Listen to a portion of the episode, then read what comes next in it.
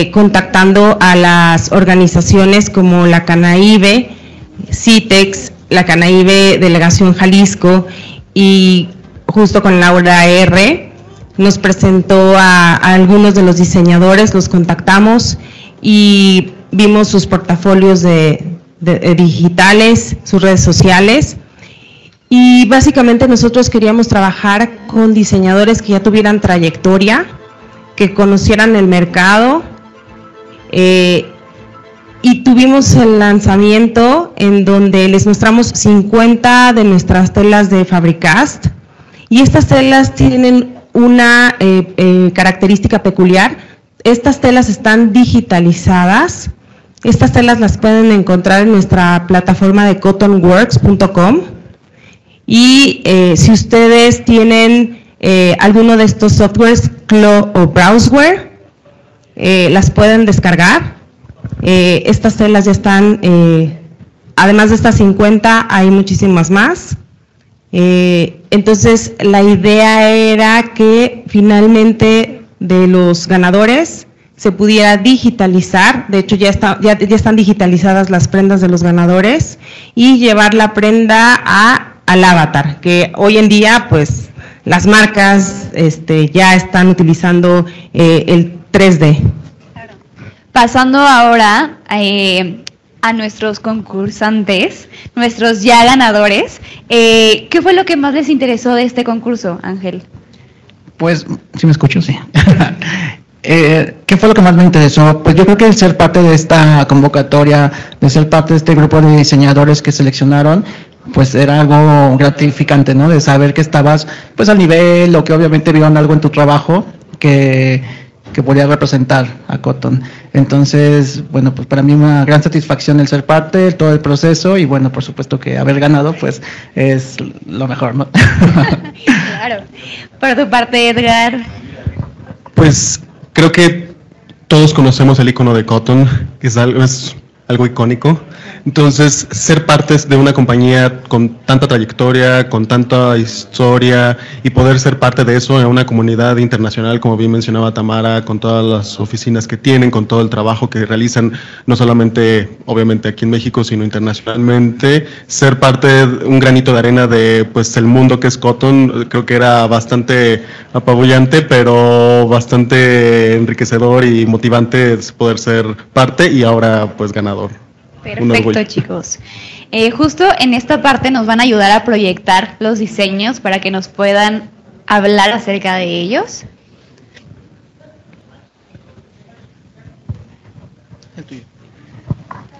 Por favor, Edgar, cuéntanos.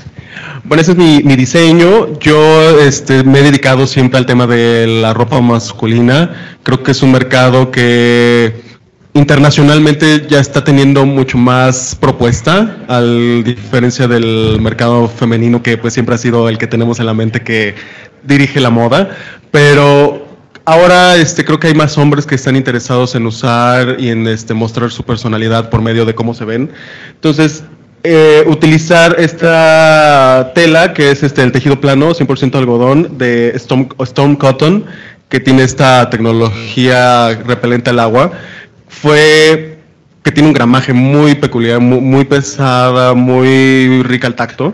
Entonces, generar esta chamarra y los pantalones cargo con diferentes aplicaciones de lo que ya conocemos que es la sastrería o la indumentaria masculina, o sea, transformar cómo transformo la, la, forma del, de la bolsa, cómo transformo la bolsa de la cartera, este, cómo incorporar elementos más streetwear a una, a una prenda que, este, que puede ser un clásico como esta trucker jacket, igual que una camisa, ¿no? Cómo la camisa la podemos transformar de que ya sabemos que la letilla, que puede ser como algo muy ejecutivo, pero podemos como este, poner media letilla, este, la, el cuello mao, eh, tener este, elementos como la etiqueta mucho más visible como para este, generar estos statements de moda.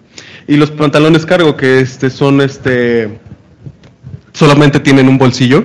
La idea de este, de este hombre era un hombre este, pues, con mucha libertad, con este también pensando en la temporada, un otoño-invierno, los colores, este, las texturas de la misma tela, este, poder demostrarlos en el, en el diseño.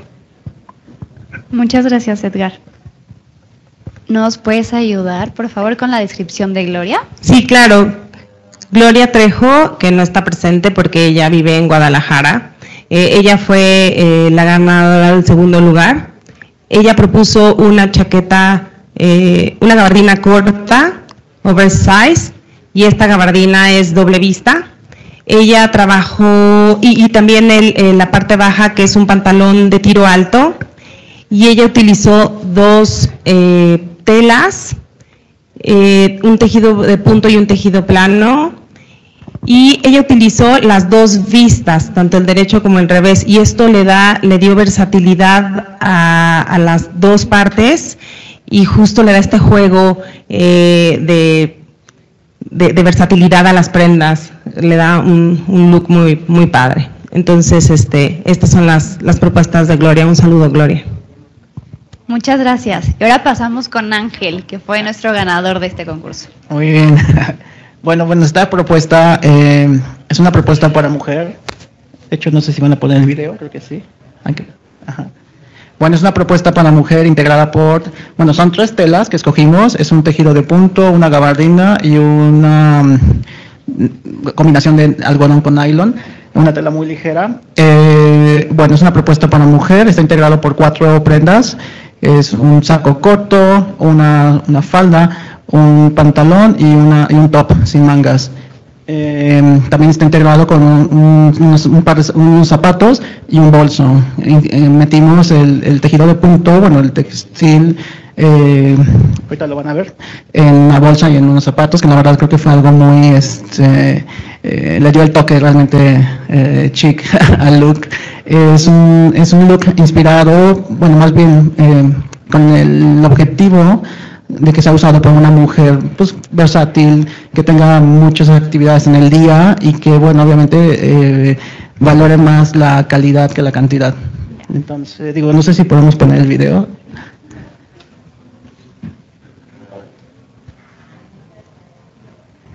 Bueno, aquí es el look completo con los zapatos y el bolso. Bueno, es un pantalón, un top corto y una gabardina, que esa gabardina se desmonta y se convierte en falda. en realidad aquí pusimos como muchas opciones de cómo la pueden utilizar y pues bueno, yo creo que esto es muy interesante para una mujer que tiene muchas actividades y siempre quiere verse diferente.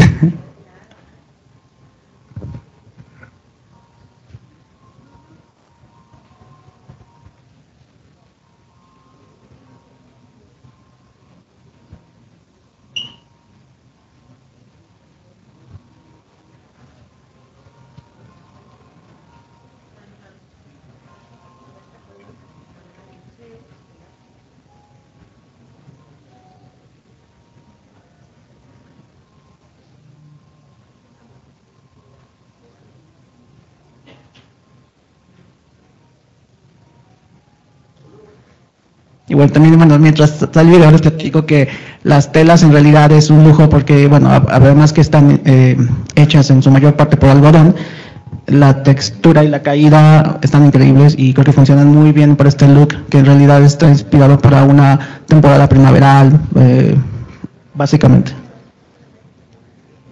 Bueno, pero son muchísimas opciones. sí.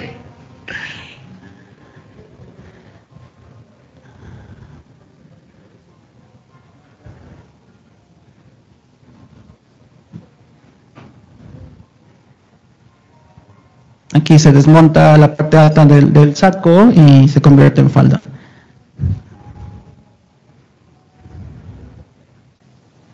Y se detuvo.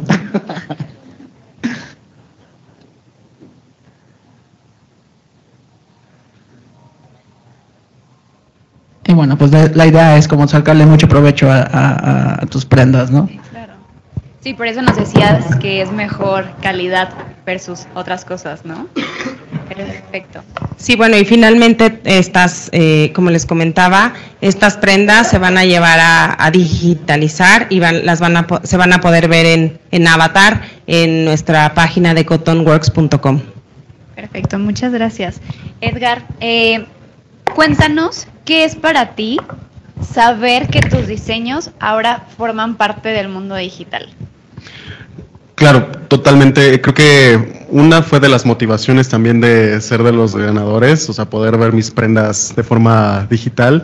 Y justo la semana pasada este, vengo de un viaje de Nueva York para, este, me invitaron al seminario del Fashion Institute of Technology y todo lo que están hablando son la Web3, ¿no? Cómo este, las nuevas tecnologías, cómo este, generar justo estos productos digitales, este es, el, es el, el, hoy ya debería de ser, ¿no? O sea, cómo las marcas de lujo y, y pequeñas marcas pueden aprovechar del mundo digital y del metaverso y de generar todos estos espacios que incluso, no sé, marcas como Halo, yoga y ya generan mundos digitales para poder estar comprando, este, viviendo y haciendo muchas actividades dentro, ¿no? Meditando. Entonces, creo que es un muy buen inicio para mí como en tema de mi carrera poder justo tener tener aparte de Cotton que Cotton esté apoyando y que esté generando este pues producto digital, ¿no? Que va a estar dentro de su plataforma y bajo el nombre de y el resguardo de Cotton. Creo que eso es este pues muy interesante de ver como algo físico que tú estuviste trabajando, que tú estuviste patronando, que tú estuviste cosiendo, cortando hilos, este, planchando, cargando físicamente, ahora va a vivir en un mundo digital y va a poder, este, pues, comprarlo o verlo o este, usarlo cualquier persona, ¿no? Y sobre todo, súper innovador, ¿no? Sí. Y ya para cerrar con este conversatorio, Ángel, cuéntanos qué es para ti ser el ganador de esta edición. Pues bueno, ha sido una gran experiencia todo el proceso, desde el día que nos invitaron al lanzamiento y seleccionamos las telas, hasta, bueno, pues el, llevar un diseño a la realidad y ahora al mundo digital. Eh, pues ha sido toda una gran experiencia el, reafirmar mi amor por el algodón. En realidad es una fibra que en su mayoría de mis colecciones siempre utilizo. Y pues bueno, la verdad es que el conocer a gente tan interesante, tan importante en el mundo de la moda, como, como Tamara, como Jaime, como muchas otras personas que hemos conocido en el, en el proceso, pues la verdad es que estoy, que, que, no me la creo y sobre todo que también voy a conocer las oficinas de Cotton en Carolina del Norte y de Nueva York y pues vamos a ver eh, qué sucede en estas oficinas, qué hacen, que, todo lo que, lo que ven el día a día, ¿no? Entonces va a ser una gran experiencia. Pues muchas felicidades, muchas felicidades a ambos. Tamara, ¿quieres agregar algo más? Pues nada más agradecer a los a los que a los a los 14 diseñadores inicialmente y a los finalistas por haber eh, participado en nuestra primera edición y pues bueno, que invitar a todos a que se acerquen a nosotros, a que se acerquen al algodón y que se lleven en, en la cabeza que el algodón y que nosotros como Cotton Incorporated siempre estamos trabajando en reinventar eh, el algodón para estar siempre en vanguardia. Muchas gracias. Gracias. Un aplauso, por favor.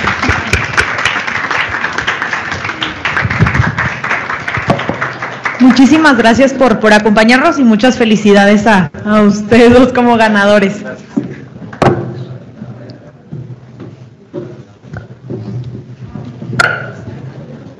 No, ustedes. Y bueno, para seguir con, el itinerario que tenemos para el día de hoy, ahora me permito presentarles a Jaime Jenny, eh, Digital Director en Lacoste. Lleva más de 15 años en el área de retail y más de 10 años en e-commerce, con experiencia en varias áreas como cadena de suministro.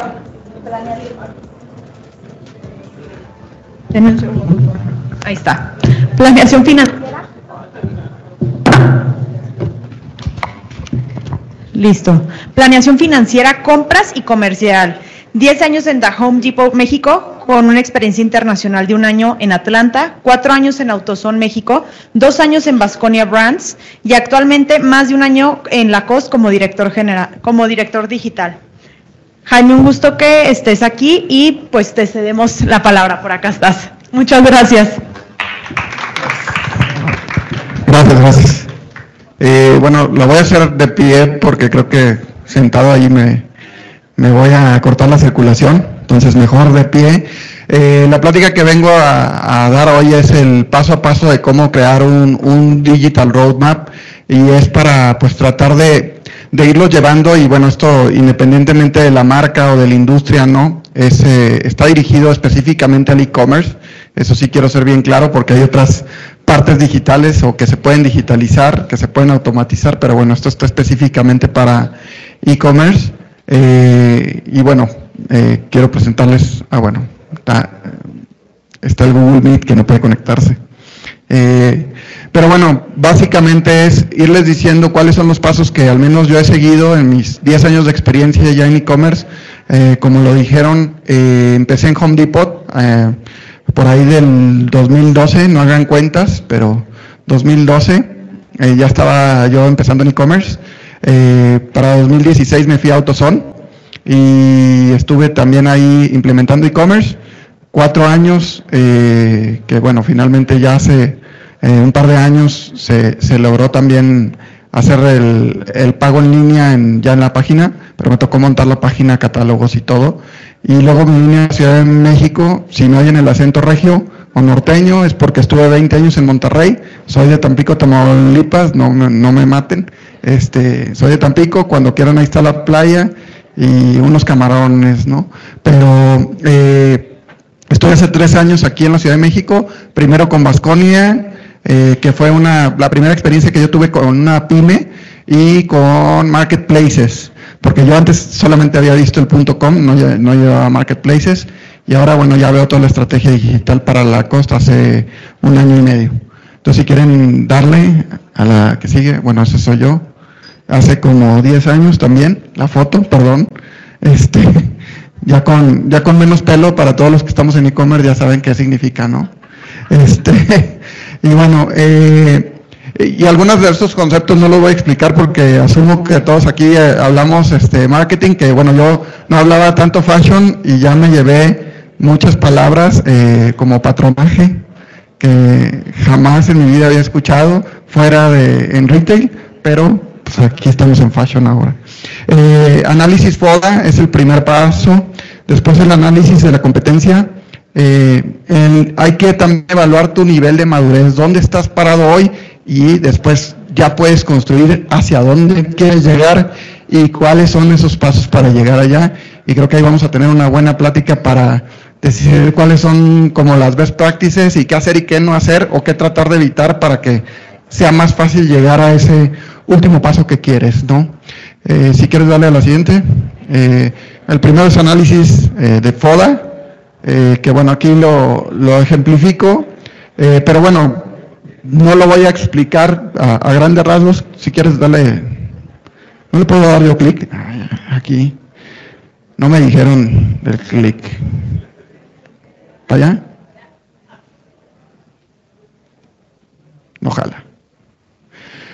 Bueno, eh, el análisis FODA, como ustedes saben, es, es, las fuerzas, oportunidades, debilidades y amenazas. Si alguien no lo ha visto o hecho, hágalo incluso para su vida profesional, para su vida personal. Es muy revelador en dónde tienes tus fuerzas, en dónde tienes tus oportunidades, que es todo aquello que puedes aprovechar de lo que ya tienes para irlo a, practicar en el mercado, en este caso siendo una marca eh, las amenazas pues, son todos aquellos factores externos que te pueden afectar eh, y que no controlas. Las debilidades son las más peligrosas de todas. ¿Por qué? Porque esas son internas. Entonces son factores internos que tú creas o generas o tienes eh, y que tienes que trabajarlas, ¿no? Y esto es como, también les digo que en la parte personal también funciona, ¿no? De, oye, ¿dónde es donde me falta eh, trabajar para yo poder llegar al, al siguiente paso? Y bueno, aquí lo, lo, que, el ejemplo, si quieres regresate, eh, el ejemplo que les traía yo es que nadie es invencible, ni Disney, ¿no? Y aquí hay un análisis FODA eh, que se que sí, hicieron, eh, de Disney, ¿no? Y quiero enfocarme obviamente en las debilidades y amenazas. Creo que las fortalezas y oportunidades ya sabemos todos, ¿no? Es una marca gigante con un eh, con una cantidad ya de submarcas, ¿no? Porque ya Disney pues compró Marvel, compró Star Wars, compró, ¿no? Todo lo que tenía que comprar para no tener que competir con nadie. Si no puedes ganarla la competencia, cómprala, ¿no? Eh, y Disney lo aplicó muy bien, qué bueno, pero las debilidades, ¿no? Tiene, tiene vulnerabilidades con los competidores. Ya hay muchas más propuestas de streaming, ¿no? Este es Disney Plus específicamente. Entonces, también ya es un mercado saturado. ¿Cuántas plataformas, cuántos de aquí tienen más de una plataforma en línea? ¿Cuántos tienen más de dos? Hijo eso. Más de tres. Bueno, ya no son tantos. Pero imagínense, ya hay, hay personas aquí que tienen más de tres plataformas y están pagando una suscripción mensual para ver diferentes cosas, me incluyo en esos últimos. Eh, yo por más que nada por los partidos de la Champions y todo lo que tiene que ver alrededor del fútbol, que es mi, mi pasión, pero eh, al final del día es que ya está saturado, ¿no? Entonces, pues tienes que escoger entre una o la otra y también no todos pueden pagar las cuatro, ¿no? Entonces eh, se vuelve también un tema, digo, compartimos algunas cuentas ahí con algunos familiares que ya no se va a poder, pero bueno, ahorita por lo pronto este, sí compartimos. Eh, y las, las, eh, las amenazas, ¿no? El aislamiento que solamente era en América en ese momento, los mejores servicios de streaming, ¿no? Que en este caso, cuando empezó Disney Plus, la verdad es que sí había más, creo que Netflix pues estaba mucho más fuerte, ahorita ya Disney Plus ya lo ha, eh, pues no igualado, pero sí ya le está compitiendo más de tú a tú. Eh, y bueno, la, diversidad de otras plataformas, no solamente compite con streaming, compite con TikTok. Ayer por aquí andaba el de TikTok, pero pues si no estuvieron, dijo que se pasaba tres horas en TikTok. Yo todavía no caigo en ese hoyo negro, seguramente voy a caer, pero imagínense que estás compitiendo con la atención de una persona que está en un celular todo el tiempo, todo el día, ¿no? ¿Cuántos de aquí están en su celular más de cinco horas al día? Cinco horas. Redes sociales, email, chat, ¿no? Los chats están muy divertidos, este, pero pues compites contra toda esa atención versus tú tener que llegar a dar una propuesta de valor en donde la persona tome la decisión de decir, me voy a sentar a ver una serie. Para los fans, pues de algunas, como yo, que soy fan de Star Wars, pues sí me siento a ver a Soca todos los martes que sale el nuevo, ¿no? Hoy eh, ya voy al día, entonces no hay spoilers, me pueden decir lo que quieran que pasa en la serie, ¿no? Pero es bien difícil que una persona, ¿no? Y más si tienes este servicio de streaming y de poderlo estar viendo o de verlo todo junto. Hay, hay personas que prefieren esperarse al final de la serie y verla toda junta en un fin de semana o este, cuando tengan el tiempo de verla, ¿no? en lugar de estar viendo eh, eh, día a día. Eh, lo siguiente que, que, hay que hacer y que hay que también ser muy conscientes es el análisis de la competencia. Y aquí, bueno, les ponía yo unos ejemplos. No, eh, el primer paso es identificar a tus competidores, con quién estás compitiendo, con quién te ves de tú a tú. En la cosa estamos un poco, está un poco raro porque somos una marca eh, que le decimos de Athletisure, que quiere decir que estamos eh, en la parte atlética, pero también estamos en la parte high-end. Entonces, bueno, está Hugo Boss, Gucci a lo mejor del otro lado, y para acá pues está Nike, Puma y otros, ¿no? Pero nosotros estamos ahí en medio, es un nicho de mercado que es donde la costa está, se posiciona, pero pues tienes que tener ciertas competencias contra, contra quién te vas a comparar y contra quién vas a perseguir en los diferentes eh, aspectos. Y tomar best practices, no quieran inventar el hilo negro, muchas cosas ya están hechas. Y, eh, y también la parte de la innovación no es inventar el nuevo TikTok o el nuevo medio, sino que eh, ir progresivamente avanzando en lo que ya haces, cómo lo haces mejor, cómo lo haces diferente y cómo le das un valor agregado al cliente. Entonces eso es bien importante para que no se quieran ahogar en un vaso de agua y quieran inventar el nuevo este, medio de comunicación o la nueva plataforma, no va por ahí, ¿no?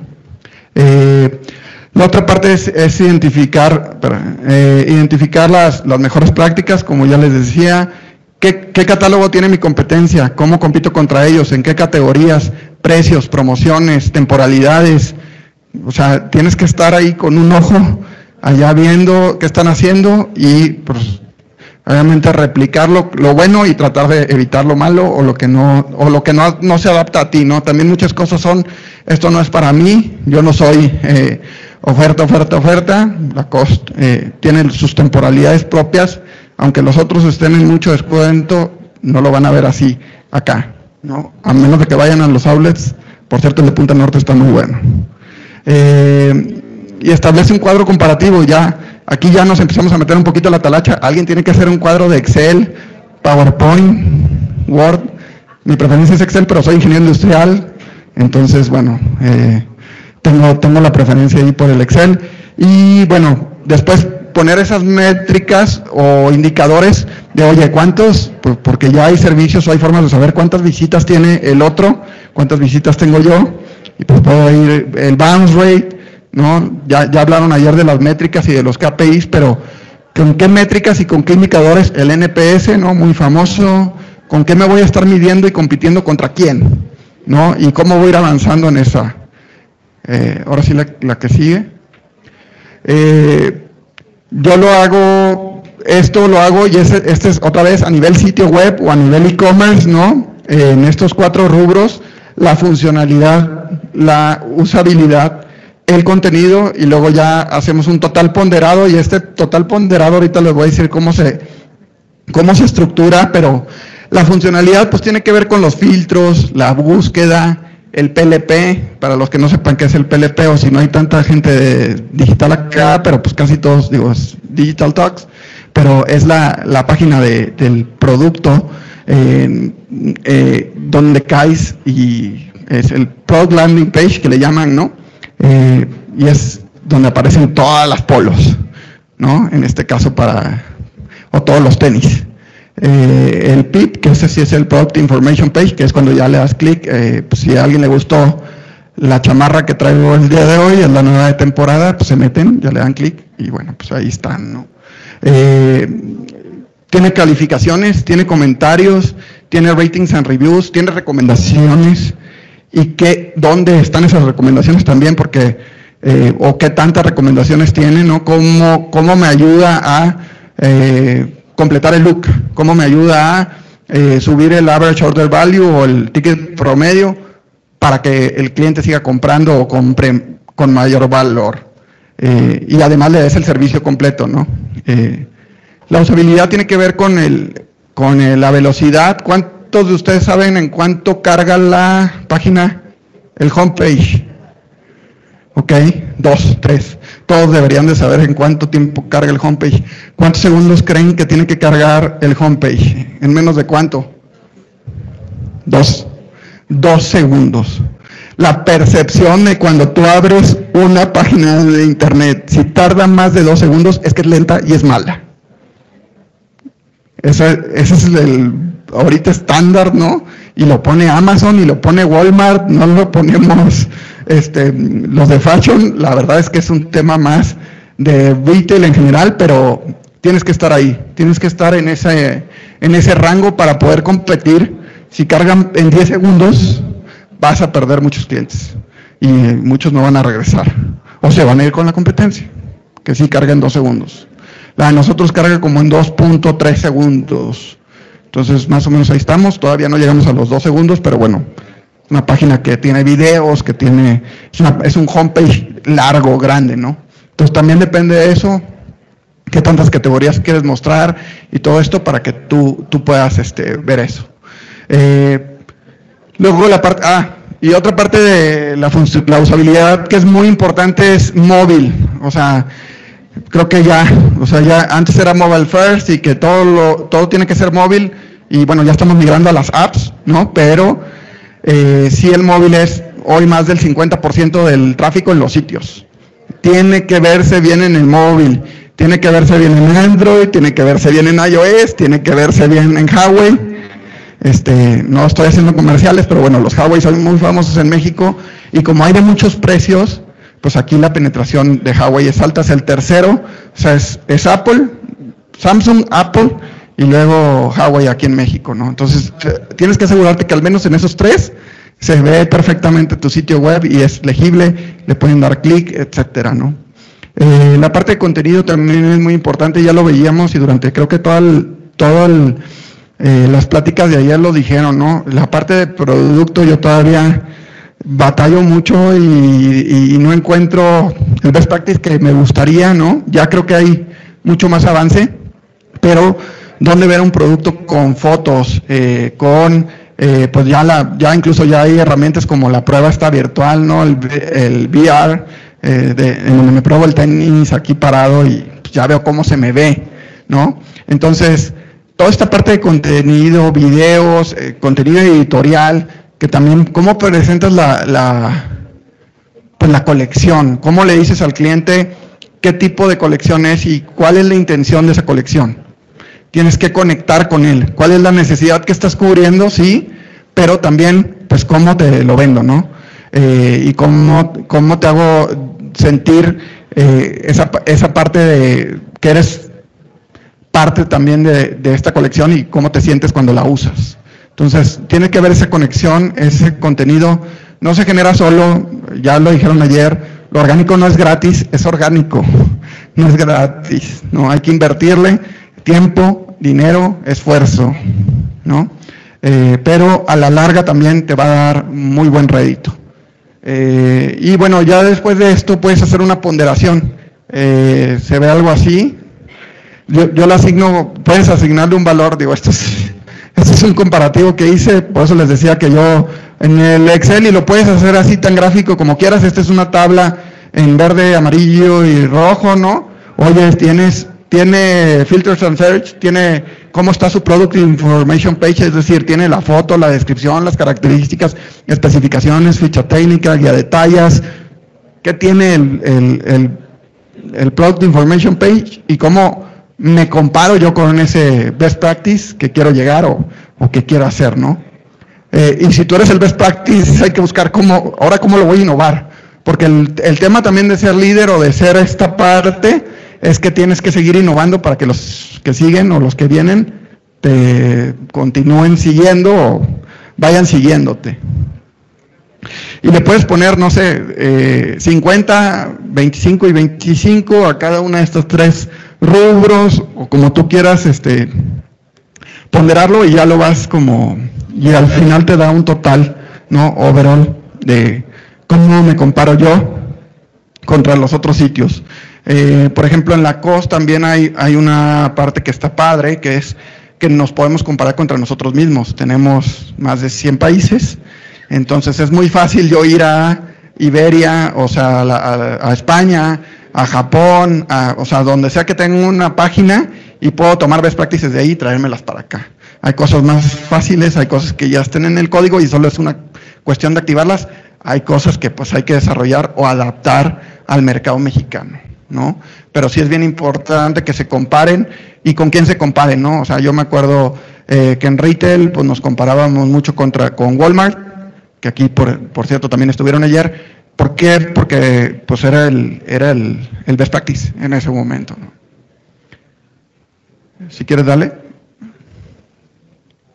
Eh, el nivel de madurez, esta parte también es bien importante, es introspectiva de alguna manera tenemos que ser bien conscientes de dónde estamos parados hoy en la empresa o en su empresa.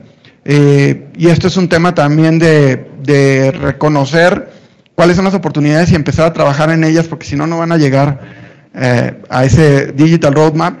Eh, también peco un poco aquí de, de ingeniería industrial, me gustan mucho los procesos, documentarlos, mapearlos, eh, es de las primeras cosas que hago. Normalmente me ha tocado crear un área desde cero y es de las primeras cosas que implemento. ¿Por qué?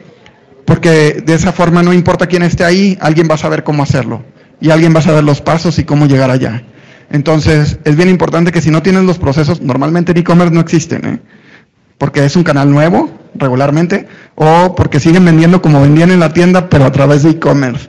Eso no está bien tiene que ser un proceso eh, específico eh, con sus eh, diferencias o especificaciones para poder atender ese tipo de cliente. Y bueno, Hay varios marcos de referencia, aquí les voy a dar un par. Dale que sí. Perdón, pero es que no. Aquí.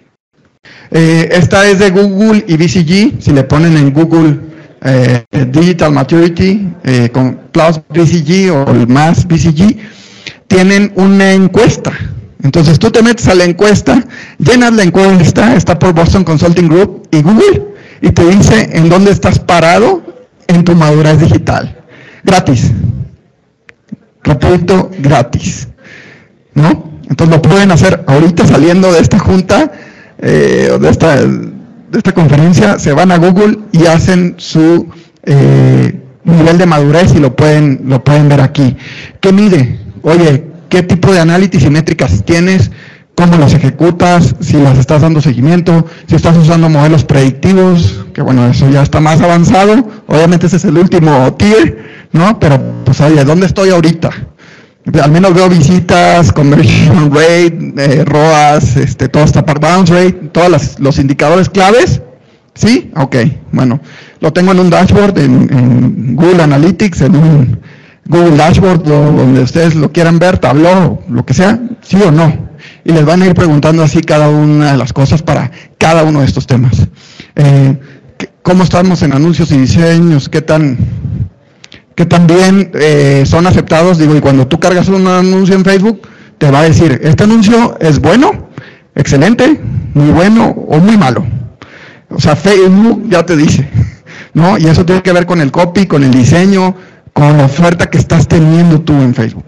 Bueno, Google te los evalúa aquí, te, te pone ahí que le pongas algunas eh, como ligas y él te los evalúa y te dice qué tal, qué tal estás.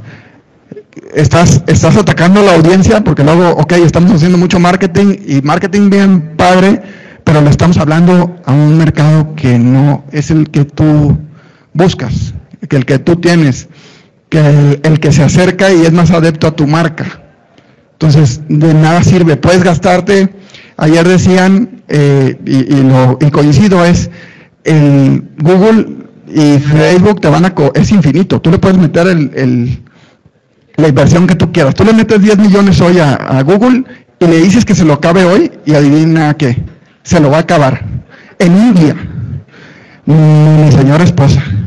Pero de verdad, o sea, es, es un tema, ¿no? Entonces tienes que tener en cuenta tú la frecuencia de los anuncios, eh, qué tanto, eh, a qué alcance vas a, vas a tenerlo. Incluso hay hasta temas de horarios, ¿no? Eh, puedes incluso definirle, oye, no, no quiero que se vean anuncios de 10 de la noche a 8 de la mañana, porque pues nadie ve anuncios a esa hora, o no, ¿sabes qué? Yo sí quiero porque, no sé, voy a vender la nueva aspiradora y pues, quiero, quiero venderlo, ¿no? O, voy, a, voy a hacer el lanzamiento de Web3, pues ¿dónde creen que viven los de Web3? Pues viven en la noche, ¿no? Y los de gaming, oye, quiero hacer el lanzamiento de Minecraft con por la cost, pues tengo que tener una audiencia bien específica. ¿Cuántos de aquí juegan Minecraft?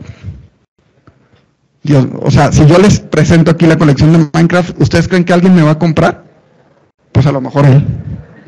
Y ya, alguno otro que le gustó alguna prenda por cómo se ve, que está bonita y a lo mejor lo necesito en ese momento. De todos los demás, nadie me va a comprar por más padre que esté, por el mejor algodón, la mejor calidad, el mejor diseño, no lo van a comprar. Porque no hay su necesidad en ese momento. La audiencia es bien importante y hay que estarla redefiniendo, ¿eh? No se queden con la audiencia que definen y se voltean y se dan una media vuelta y se van. Eso no es cierto. No pasa porque está cambiando constantemente y hay que hacer también audiencias dedicadas. Hay audiencias para ciertos tipos de anuncios y hay que buscar esas esas audiencias. Eh, el acceso, bueno, pues esto es eh, más parte de lo mismo, de cómo alcanzamos esas audiencias, qué canales digitales usamos, dónde está esa audiencia. A lo mejor él va a estar más en TikTok y en Instagram, él no va a estar tanto en Google o no me va a buscar por Google, ¿no? Que el que, el que anda en Minecraft anda normalmente en TikTok, seguramente va a estar en Twitch, porque streamea cuando juega Minecraft. Y si no hago un anuncio en Twitch, jamás lo van a ver los que juegan Minecraft y que van a querer la colección. Entonces tú puedes hacer todos los anuncios que quieras en Facebook, no va a funcionar. Tienes que escoger el canal y la audiencia para ese anuncio. También te lo evalúa aquí Google. Y la parte de automatización, creo que está por demás decirlo, ¿no? Que todos los procesos todavía hoy son bien manuales. Ayer estaban hablando también de inteligencia artificial, machine learning, lo que tú quieras y mandes, pero hay cosas que ya se pueden automatizar de forma más sencilla o que ya hay herramientas. Yo que tengo 10 años en e-commerce les puedo decir, tienen 200 herramientas más que las que teníamos hace 10 años. Úsenlas.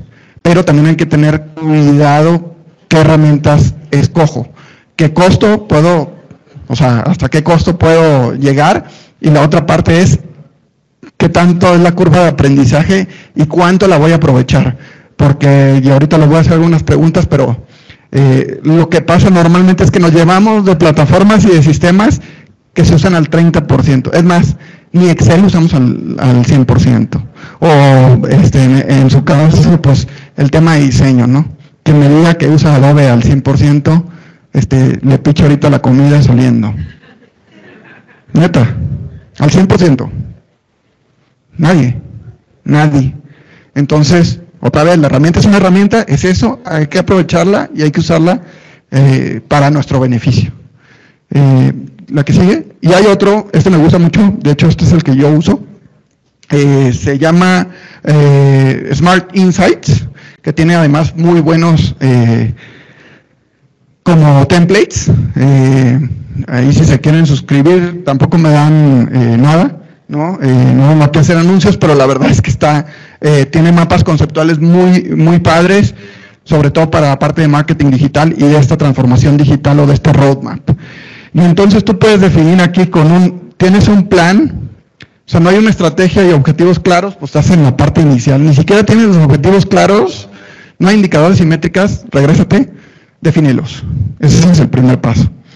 Eh, ¿Qué alcance vas a tener? O sea, tienes que construir awareness, sobre todo las marcas que no son tan reconocidas, algunos que tenemos la fortuna de estar en una marca grande, vamos a decirlo así, que es reconocida, este, pues ya tienes ese awareness que como quieras tienes que seguir peleando porque además pues se van comiendo el pastel otros, si tú no estás ahí, alguien más va a estar.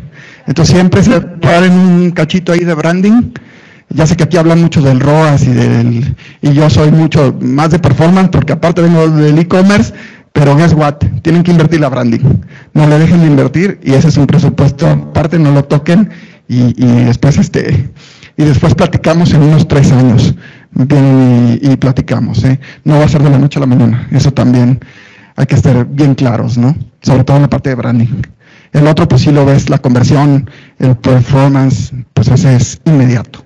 Eh, la parte de, la interacción, oye, pues ya, ya lo que les decía, oye, tengo ya analytics, tengo la administración de las redes sociales propias, me lo hago a través de una agencia, tengo un, eh, un, un CM, eh, un community manager, les contesto yo directamente, lo hago a través de una, de una agencia y yo tengo el control o no. Y ahí te vas definiendo, ¿no? La parte de conversión, pues eso es más sencilla. Eh, tienes email, tienes programas de lealtad. ¿Qué tienes para convertir? Obviamente el- la parte de carrito, métodos de pago, por favor. Este, mes sin intereses, que es importante, ¿no? También en la industria. Métodos de pago, esa es la número uno. Entrega. Ya también ayer creo que fue de las mejores eh, conferencias, pero la parte de entrega es clave. No nada más la entrega. Acuérdense que acá tenemos muchas devoluciones. Eh, que en México todavía no es tan común, pero si vieran los rates de Estados Unidos se van a dar una espantada. ¿no? Eh, de verdad es, es bien, bien importante tener la logística, no nada más de, de ida, ¿no? sino también la logística inversa, bien mapeada, bien para, para poderle dar ese servicio al cliente. Entonces, ¿qué, ¿cuál es tu oferta? ¿Cómo vas a convertir ese cliente? Ya que escogió tu, ok, ya le gustó, ya se decidió, tiene el dinero, tiene el dinero disponible, ¿cómo lo conviertes, no? Si tienes un proceso de pagos de 500 pasos, no vas a vender nada. El, el one, el one click, nada más lo tiene Amazon. Tampoco somos Amazon. El one click solo tiene Amazon porque pues es un- una cosa de locos. Pero tres clics, cuatro clics, ya. No, guarden los datos, guarden las direcciones, por favor, este, porque es un rollo, ¿no? Estar metiendo las direcciones cada vez que vas, este, darte de alta el login, dame estatus, o sea, ¿cómo le hago para que esa experiencia sea buena y, y el cliente regrese. El 90% de los que compran y tienen una buena experiencia, regresan. En línea es altísimo, altísimo. Entonces, y luego salir a buscar un cliente nuevo, pues no les quiero decir que es siete veces más caro que mantener a uno que ya tienes. Siete veces. O sea, ustedes dicen, ¿a qué le van a meter dinero? ¿Al que ya tienen o van a ir a buscar uno nuevo por siete veces más? ¿no? Entonces, denle una buena experiencia y ahí van a convertir. La parte de Engage, eh, pues esta es la parte más de contenido, tener CRM o alguna parte de eh, Customer Relationship Management. Eh, chatbots ahora están muy de moda. A mí yo no soy tan fan, pero creo que se ayudan, te resuelven dudas. Este, y no tienes que tener un call center 24/7, al menos el bot ese pues no se cansa, no come, no duerme. Pues ahí está, ¿no? Entonces es un servicio al, al final del día al cliente. Eh, y la parte de brand no me voy a meter tanto, pero es otra vez tener una estrategia de marca y de posicionamiento de marca, de definición de la campaña que voy a hacer, dónde la quiero posicionar. Si lo tienes claro y luego al final lo puedes hasta automatizar, ¿no? Como dicen, o personalizar.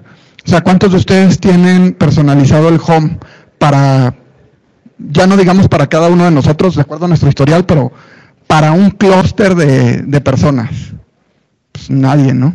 Bueno, debería de ser. Amazon, es de los que mejorcito lo hacen, eh, ya te aparecen las últimas búsquedas o qué, cosas también compraron con esto. Cada vez que entras es diferente para ti y para mí. El home, ¿no? Eso es personalización. Hiperpersonalización es que me diga, hola Jaime, vi que compraste la chamarra, ya llegaron los pants que te combinan, todavía no llegaban, este, ya ven a comprarlos, ¿no? Seguramente sí voy a ir en cuanto lleguen, este, pero ya me reconoció, ya supo que yo compré la chamarra, ya supo que me falta, o sea, que no tengo el pants, o al menos en su historial no dice que ya compré el pants, me va a avisar. Ya hay del pants L, que es tu talla. Disponible en Antara, que es tu tienda más cercana. Ah, pues ya cambia, o cómpralo en línea y te llega mañana. Muy bien, pues ya tomas la decisión tú, pero es una hiperpersonalización. Ya sabemos que hay línea muy delgada entre que si ya es invasivo y que si ya me respeta, pero si se hace bien y se, y se le da mantenimiento a eso, puede ser muy útil a, largo plazo. Y el que no quiera, pues simplemente que no acepte las cookies o términos y condiciones, que pues, me imagino que aquí todos han comprado algo en línea, ¿no? Eh, no sé si saben, pero por ahí hay una cláusula contra los zombies. Eh, búsquenla eh, en Amazon, by the way. Habla de, sí, de gente que se, que se puede empezar a comer a los humanos y este los términos y condiciones. Cuando han comprado en Amazon, ustedes aceptan esos términos y condiciones. ¿No? Está, para que vean lo, ya lo grave que está, ¿no? Eh, por ahí hay unos buenos capítulos de South Park también este, no voy a comentarlos aquí, pero está muy bueno. Eh, y, y, dónde estás? Primero defínete dónde estás aquí en base a esto, haciendo un autoanálisis, y después a dónde quieres llegar. Y ahora sí, ¿qué tengo que hacer para llegar allá? No quieran llegar a la meta el día uno. No vamos a llegar a la meta el día uno. Eh, este es un maratón, no es una carrera de 100 metros hay que empezar corriendo a nuestro ritmo, hay que empezar eh, marcando el paso, hay que empezar a marcar los tiempos, cuánto voy a hacer a los 10 kilómetros, cuánto voy a hacer a los 15, cuánto voy a hacer a los 20, a los que han corrido maratón, nunca en mi vida he corrido maratón, pero eh, es a lo que se asemeja, ¿no? Tienes que ir eh, estableciendo tus metas y irlas alcanzando. Entonces, si quieres darle, ya la, creo que esta es la final. Bueno, ahora sí, ya llegamos al Digital Roadmap. ¿Tienen dudas hasta aquí? Voy a hacer pausas, ¿no? Voy muy rápido, sí. A ver.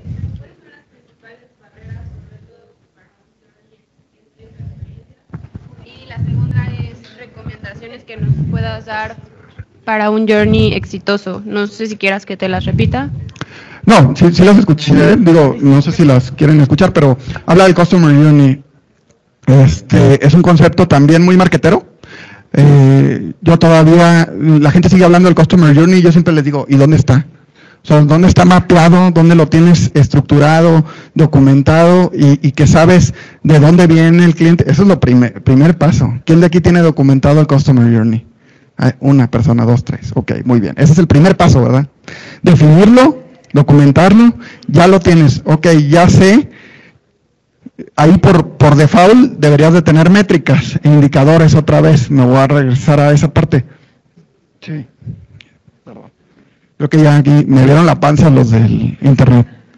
Este, perdón.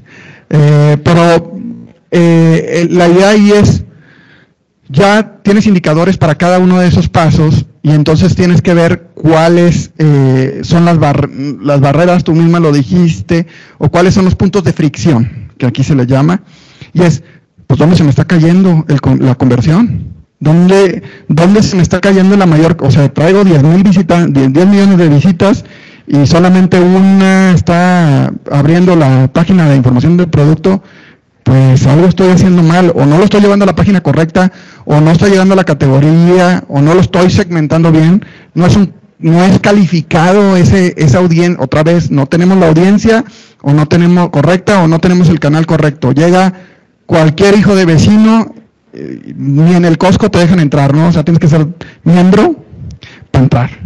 Pues hagan de cuenta que ese es el Costco. Pues tienes que primero, lo primero es tráfico calificado, ¿no? Asegurarte que tu audiencia está correcta, que tu segmentación es la adecuada, ya que tienes tráfico, vamos a suponer que ya tienes el tráfico, sí le estás atinando al- a la audiencia y, y el canal y todo está correcto. Después de ahí hay varios pasos para llegar al carrito. Si se te está cayendo en alguno de esos más que en otros, algo está pasando ahí. Tienes que ir a averiguar, puedes usar Hotjar, puedes usar algunas herramientas para incluso grabar, no sé, mil sesiones y entonces hacer como tu análisis. De estas mil sesiones, ¿qué pasó? Si están viendo más de 10 páginas y no eres este Vogue o una revista, este, estás mal. O sea, 10 páginas para llegar a la compra es una locura, ¿no? O sea, ¿cuáles son esos parámetros que te van a dar ese indicador para decir algo aquí en el funnel de ventas no estoy haciendo bien, ¿no? Entonces, tú tienes que ir identificando esos factores y irlos resolviendo, porque no nada más es, ah, ya lo identifiqué, pues sí, pero ¿qué vas a hacer? ¿Cuál va a ser la mejora? ¿Le vas a poner un pop-up que le diga envío gratis y mes sin intereses? ¿Le vas a poner, este, revisa tu guía de tallas, que aquí es muy común? ¿Qué le vas a poner ahí para facilitarle al cliente que vaya al siguiente paso y que sí no se caiga esa conversión? Entonces ahí es la barrera. Eh, como, no sé si contesté las dos preguntas. Sí, ok. Por ahí va, sí. Acá. Primero fue el. Ni modo, ya. Ah, así grita, grita. No pasa nada.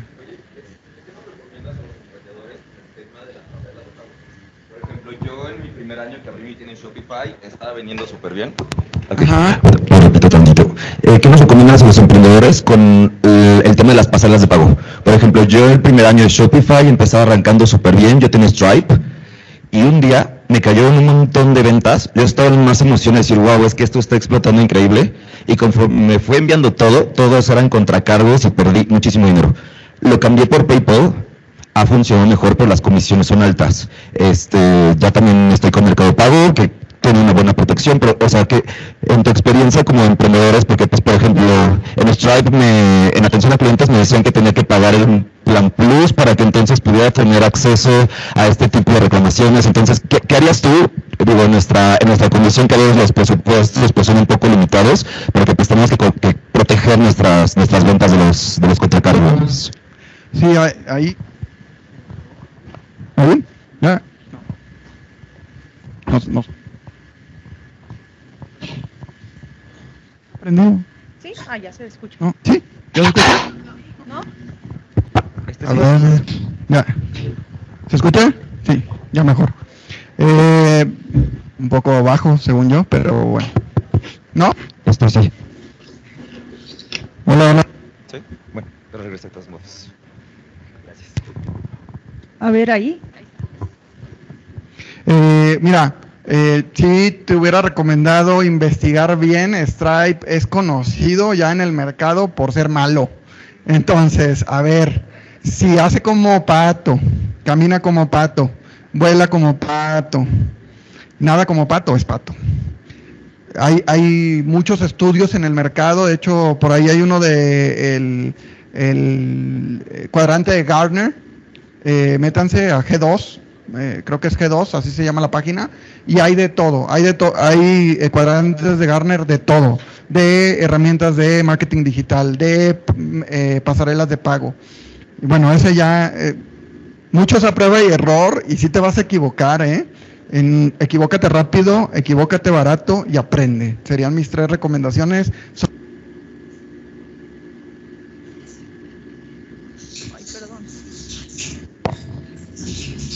A ver, ya. Eh, equivócate rápido, barato y de preferencia ap- aprende, no ten un aprendizaje de eso porque te va a pasar. No inviertas todo tu dinero, eso también, en una iniciativa o en un, una apuesta, esto es como las apuestas, pues tienes que tener un, backup, ¿no? Porque siempre van a pasar cosas y más si es tu propio negocio. Las corporaciones pues tienen además tres negocios más y de ahí pueden sacar para soportarse, tú no. Entonces también te recomendaría tener un fondo ahí de emergencias, eh, ¿no? Para este tipo de cosas. Eh, después, pues sí, PayPal es caro, pero si te quita los contracargos, pues, está bien. Eh, te va a salir más barato al final del día. Pagar ese sobreprecio en la tasa que pagar el porcentaje que sea de fraude, que puede llegar a ser al 15%, una locura, ¿no? Entonces, protégete eh, en esa parte y cuan- si no tienes ese esa parte operativa de que alguien esté revisando los contracargos eh, manualmente, ¿no? O tienes un equipo interno y un eh, tercero o alguien con CyberSource, Signify, este, ClearSale, por aquí anda la de ClearSale, júntense ya con ellos. Este, son de fraude, pero otra vez le vas a meter otro gasto adicional. Entonces tú tienes que ir calculando, tienes que tener bien claro el PNL, sobre todo si eres emprendedor, ¿no? Y cuántos son tus costos, cuáles son variables y cuáles son fijos. Con la escala, los fijos se te deben de ir desapareciendo, ¿no? Vamos a decirlo así. Los variables pues van en, en base a la venta y eso no lo vas a poder modificar. ¿Y qué margen tienes que tener para que entonces con esos gastos te dé? Más o menos es el... Eh, muchos a prueba de error. Ten este, tu parte de emergencia, investiga. Investiga en el mercado. Hay grupos de WhatsApp, de, de Facebook, en donde tú puedes ir a preguntar ya el alcance de la información. Como les digo, antes era nosotros sí teníamos que ir a prueba y error literal, pero ahorita tú ya puedes ir con alguien y preguntarle, este, alguien que ya haya tenido la experiencia o que lleve un e-commerce, aunque sea grandote, te puede decir, oye, esto sí, esto no. Yo te hubiera dicho, Stripe, ni te metas, ¿no? Entonces, pues ya hay gente que lo está haciendo. eh, pregunta y, y oh, pues, señor Google, ya está ChatGPT. Le puedes preguntar, por ahí le pregunté el otro día una estrategia de e-commerce, me gustó la respuesta que me dio, ¿no? De cómo implementar un e-commerce, los pasos, bastante, bastante eh, cercano, ¿no? Eh, la última, porque tengo que irle. Todavía tenemos tiempo, ¿eh? Pero- Sí, sí. Ya tengo hambre. No es el tiempo. La, Lacoste, que es una marca que tiene su propio e-commerce. eh, bueno, no sé cuánto tiempo lleva con un e-commerce activo. Y este canal de ventas, ¿qué porcentaje representa para una marca que ya está como tan consolidada como Lacoste? Hablas de Lacoste. Sí. Específicamente, tenemos cinco años aproximadamente en e-commerce. Eh, hoy no representa tanto de las ventas por temas confidenciales, no te puedo decir, pero sí es abajo del promedio del mercado. En fashion más o menos anda en 15% de la representación de las ventas totales. Debería ser el 15% de e-commerce. Si no eres Privalia, que es el 100%, ¿no?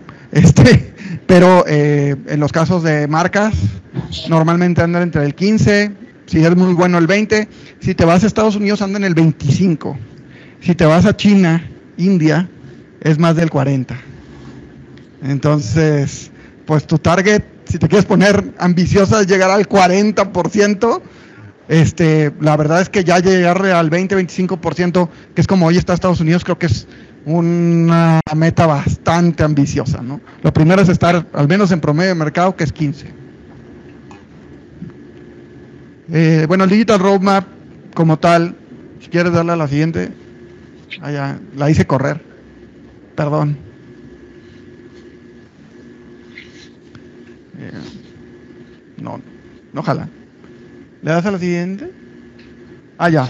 Eh, ¿Cuáles son los pilares para armar un roadmap digital? Ahora sí, eh, saquen ahí los, los apuntes, por favor, porque no la comparto esta presentación. No, no es cierto. Pero la parte bien importante es el liderazgo eh, y es un cambio, ¿no? O sea, acuérdense que esto es, es como hablar de la transformación digital. La palabra clave no es digital, es transformación. Hay que transformar ya mi, mi amiga Juliana les dio aquí unas clases de liderazgo muy buenas. Este, pónganlas en práctica. Eh, por eso también este, me gusta esta, esta parte, pero es el CEO tiene que ser el primero que hace esto relevante, que hace esto un tema, una, algo estratégico. Y de ahí cada director o cada persona de la empresa tiene que, que darle ese, ese valor a, a esta transformación y este cambio. Usa a los agentes de cambio. No crea, esto no es un lanzamiento de producto, no es un lanzamiento de temporada. No les voy a ir a avisar a todos, oigan, ¿qué creen? Este es, la- este es el nuevo e-commerce que vamos a hacer. No, agarra tus cuatro o cinco champions por cada una de las áreas que quieran, promuevan y empujen el cambio. Y haz como tu club e-commerce, tu comité, si quieres llamarlo, que aquí nos llenamos de comité siempre, pero bueno, en este caso se aplica, creo. Es bien importante porque tiene que estar logística, tiene que estar finanzas, tiene que estar legal, tiene que estar marketing. O sea, si alguien cree que el e-commerce es un canal de ventas, le invito a que se salga de la sala. No es un canal de ventas. Es una estrategia de la compañía y la tienes que ver como tal. Tiene todas las aristas. Es un negocio. Es un negocio completo con PNL, operaciones, eh, marketing. O sea, es una pequeña small business unit, ¿no? Que le llaman. Y además alguien la tiene que dirigir. Pero es bien importante que todos estén involucrados y todos estén conscientes de lo que implica. Va a implicar nuevos procesos. Va a implicar que alguien que ya está haciendo algo tiene que hacer algo más. Si esa persona no está dispuesta y no sabe por qué lo está, no, no le expliquen qué ni cómo, explíquenle por qué lo va a hacer. Porque el de Customer Service hoy no nada más va a contestar las llamadas de las tiendas, mañana va a contestar la llamada de un cliente enojado por comprar en línea. Si esa persona no sabe por qué está haciendo eso, no va a llegar, no va a ayudar al cambio del e-commerce. Entonces, bien importante la cultura. La cultura no la hace RH, por más que mi amiga también Juliana, que dio aquí la plática, sí, está muy padre los beneficios y les pueden dar gym pass y todo lo que ustedes quieran. La cultura la hacen las personas que están en la empresa. Tú haces la cultura. Tiene que ser, y no me gusta esa palabra, evangelizador. Tienes que repetirlo y llevo 10 años aquí y ahorita en la última slide les digo la frase, pero la realidad es que es, tienes que estar evangelizando todo el tiempo, dando visibilidad, dando data, cuál es el alcance, cómo está en Estados Unidos, cómo está en el mundo, ¿por qué? Eso te da perspectiva. Ah, pues si para allá va la tendencia, pues los, o sea, los que administran los negocios no son tontos, quieren hacer dinero, ¿no? quiere que sea rentable y hacia dónde está yendo la tendencia y cómo y cómo llego allá, pero le tienes que dar esa visibilidad tú. Si tú eres el experto que estás ahí o eres parte de ese grupo, tú tienes que ser el primero que digas, yo voy a, ir a la batalla. Y eso va a generar que otros quieran subirse a ese barco. Entonces, no lo hagan como un lanzamiento de producto, como un lanzamiento de temporada. Esa es mi recomendación. Agarren un grupo de agentes de cambio en su empresa y a través de esas personas se va a ir generando cultura. Y háganlo un punto. O sea, tiene que estar siempre representado en town halls, en, en reportes, en, etcétera. O sea, tiene que ser un punto clave de qué estamos haciendo en la parte digital y hacia dónde vamos y cuál es el siguiente paso. Y los quick wins. O sea, todo lo que sea que algo pasó bueno, digo, hay que también reconocer lo que no funciona, pero todo lo que sea bueno y funcione, pues hay que también eh, hacerlo del conocimiento de todos para que se vayan subiendo. Y bueno, la parte de recursos, por favor, inviértanle. Hay tres para mí, hardware, software y humanware. ¿no? Eh, la parte digital, no la, ¿quién todavía tiene community managers que hagan diseño, copy, eh, campañas y conteste las preguntas? Porque antes así eran las descripciones de puesto del community manager. No, eh, no lo hagan por favor, o sea, cada uno tiene su especialización, cada uno tiene su rol, cada uno tiene sus responsabilidades y también el perfil. Es bien difícil encontrar un perfil que tenga, que sea diseñador, copywriter, community manager y aparte lleve la estrategia de las eh, campañas digitales, por favor. O sea, seamos conscientes. Eh, entiendo que no podemos tener un equipo de 100 personas como otros retailers, pero pues empiecen con algunos de otros equipos, incluso apóyense con otros equipos y empiecen a desarrollar esos roles y a definirlos y con la escala se van a ir generando solitos, solitos. Eh, las métricas y el seguimiento, ya no me voy a meter en esto, si no están siguiendo las métricas, si no tienen esos indicadores, estamos muertos todos. Tienen que tenerlos bien claros eh, y definidos y darle seguimiento. Si quieres dar a la que sigue. Ah, ya funcionó. Muy bien. Eh, estos son mi recomendación, mía de mí, eh, comercial, ¿no? Es un área, marketing digital, la parte de operaciones bien importante. Eh, y la parte de tecnología. Esta parte de tecnología puede estar dentro de e-commerce, normalmente está en TI, la verdad, pero tienes que tener alguien intermediario ahí que sea el project manager o el product eh, manager para que, para que pueda ir eh, compartiendo eso con la gente de IT. No tiene que saber de código. Yo todavía no escribo una línea de código, tengo 10 años en e-commerce, no he escrito una línea de código en 10 años, pero ya sí sé leer la matrix, o sea, sí puedo ver el código y decirte aquí le falta esto, pero nunca he escrito una línea de código. ¿no? Pero sí tienes que ser muy buen project manager, tienes que saber eh, gestionar, ya sea Scrum, Agile o lo que quieran, no importa, pero alguien que esté administrando el proyecto y cómo va avanzando con la gente de TI para que se hablen entre ellos y los requerimientos sean bien escuchados. Y por último, bueno, este es, eh, este es el, el, cuadrante de Gartner, como ven no venía preparado, ¿no? Este, pero aquí les dice, ¿no? ¿Quiénes son los, no se ve muy bien, pero los challengers están del lado izquierdo, que ahí está Shopify, de mi amigo, ahí bien por la plataforma, ¿no? Eh, del otro lado está Adobe, Salesforce, o sea, muy caras, robustas, muy robustas, por no decirle de otra manera, pero caras.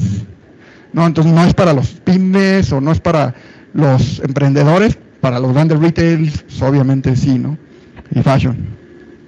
Y bueno, Vitex está ahí abajo en, en, los diccionarios, que bueno, ya, los, ya lo han visto, han hecho tema de marketplace, han hecho otras cosas, entonces, pues aquí hay un comparativo de Gartner, incluso ahí en el comparativo en el cuadrante te dice cuáles son las características de cada una de estas y lo puedes, ¿qué creen? Lo puedes comparar hasta tres al mismo tiempo. Entonces la información ahí está, disponible para todos, es gratis.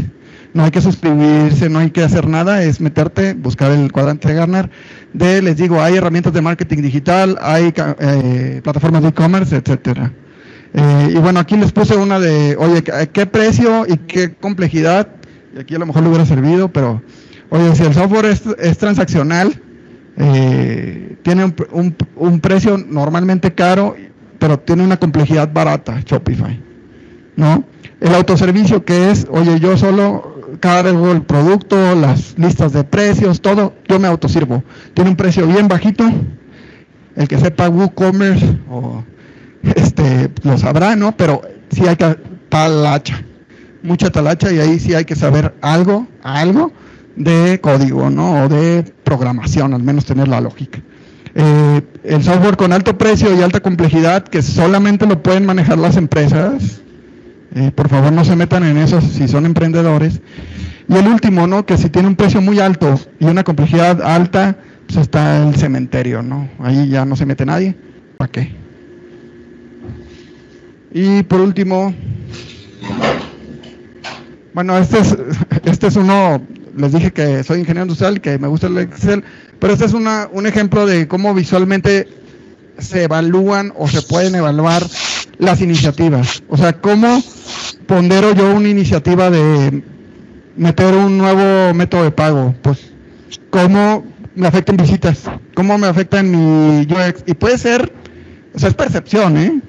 Algunos sí vas a tener datos, pero la otra también es mucho de, y, y sí lo voy a decir aquí, es eh, trust your gut, ¿no? O sea, confíen en lo que ustedes están sintiendo, cómo lo están viendo, lo pueden ver. Si tienen analíticos, mejor, basado en datos es lo mejor que pueden hacer, pero si no, también es mejores prácticas, ¿no? Lo que decíamos, cómo te afecta las ventas, cómo te afecta eh, la experiencia del usuario y si va a afectar las visitas. ¿Es, a, a mediano término, corto plazo o largo plazo? Eh, ¿Qué prioridad tiene? ¿Qué, ¿Qué avance lleva? Y si está en verde, rojo, amarillo. Es muy gráfico, pero también te da una perspectiva. El Excel todavía funciona, ¿eh? Hay Jira, hay Asana. A, a mí me encanta Jira. Asana, que es también de Project Management, pero este ya es un punto en donde sí ya necesitas alguien especializado. O sea, ya una vez que tienes el roadmap y que ya lo definiste de qué quieres hacer para llegar al optimizado, si se acuerdan que es prácticamente esta hiperpersonalización que les platicaba de, de decir, hola Jaime, este, ya llegó tu pantalón, eh, cómpralo en línea ahora, te damos un 10% de descuento. Ok, ya llegamos a ese punto, eh, pues para llegar allá tuviste que haber pasado por muchas otras etapas, ¿no? Entonces, esto es, bien clave, sí tener una buena administración y un buen administrador de proyecto, eh, amén de la parte operativa, ¿eh? Porque esto es, acuérdense, y sobre todo para los que ya tienen e-commerce, es cambiarle la llanta al carro andando, ¿no? O sea, hay que cambiarle la llanta al carro y sigue andando. Entonces, ojo con eso, eh, tengan tengan a alguien muy, muy experto en esa parte de project management y cómo llegar allá, eh, pero sí definan bien antes la estrategia y qué quieren hacer con, con todas estas partes que vimos. ¿no? Y por último, bueno, aquí estaba un poco la, bibliografía, el Digital Maturity Benchmark with Google.com. Eh, es, el, es la que les dije que ahí pueden meterse y, y hacer su evaluación de madurez el Smart Insights, que este es el que a mí me gusta más, y el, el cuadrante de Werner, que es con G2. Entonces son, son, herramientas y estas son solo tres, pero pues pueden buscar y, y, encontrar otras que a lo mejor yo no conozco. A mí para, por ejemplo, eMarketer me gusta mucho para todo el tema de tendencias. Eh, consolida la información, creo que ya le cambiaron el nombre, pero antes era eMarketer, búsquenlo por ahí pero les da una información muy consolidada con gráficas de cuál es el crecimiento del e-commerce esperado por categoría, o sea, pueden encontrar el de fashion hasta el 2029, o sea, los siguientes cinco años. Está muy bueno, este, ¿no? Para eh, proyectar, ver tendencias, cómo va y mantenerse informados. Y pues ya, prácticamente es todo, creo. La última, creo que era el gracias. Eh, sí, digo, lo que también les quería, o sea, sí quería hacer el refuerzo de que esto no es una carrera de 100 metros, es un maratón. Prepárense, coman bien, duerman, eh, entrenen. Eh, es una preparación y tienes que llegar allá. Llevas, tienes que llevar ese proceso y, y, también estar consciente que las cosas no van a pasar de la noche a la mañana, pero también tienes que tener certeza de que los pasos que estás tomando son los correctos para llegar a donde quieres llegar.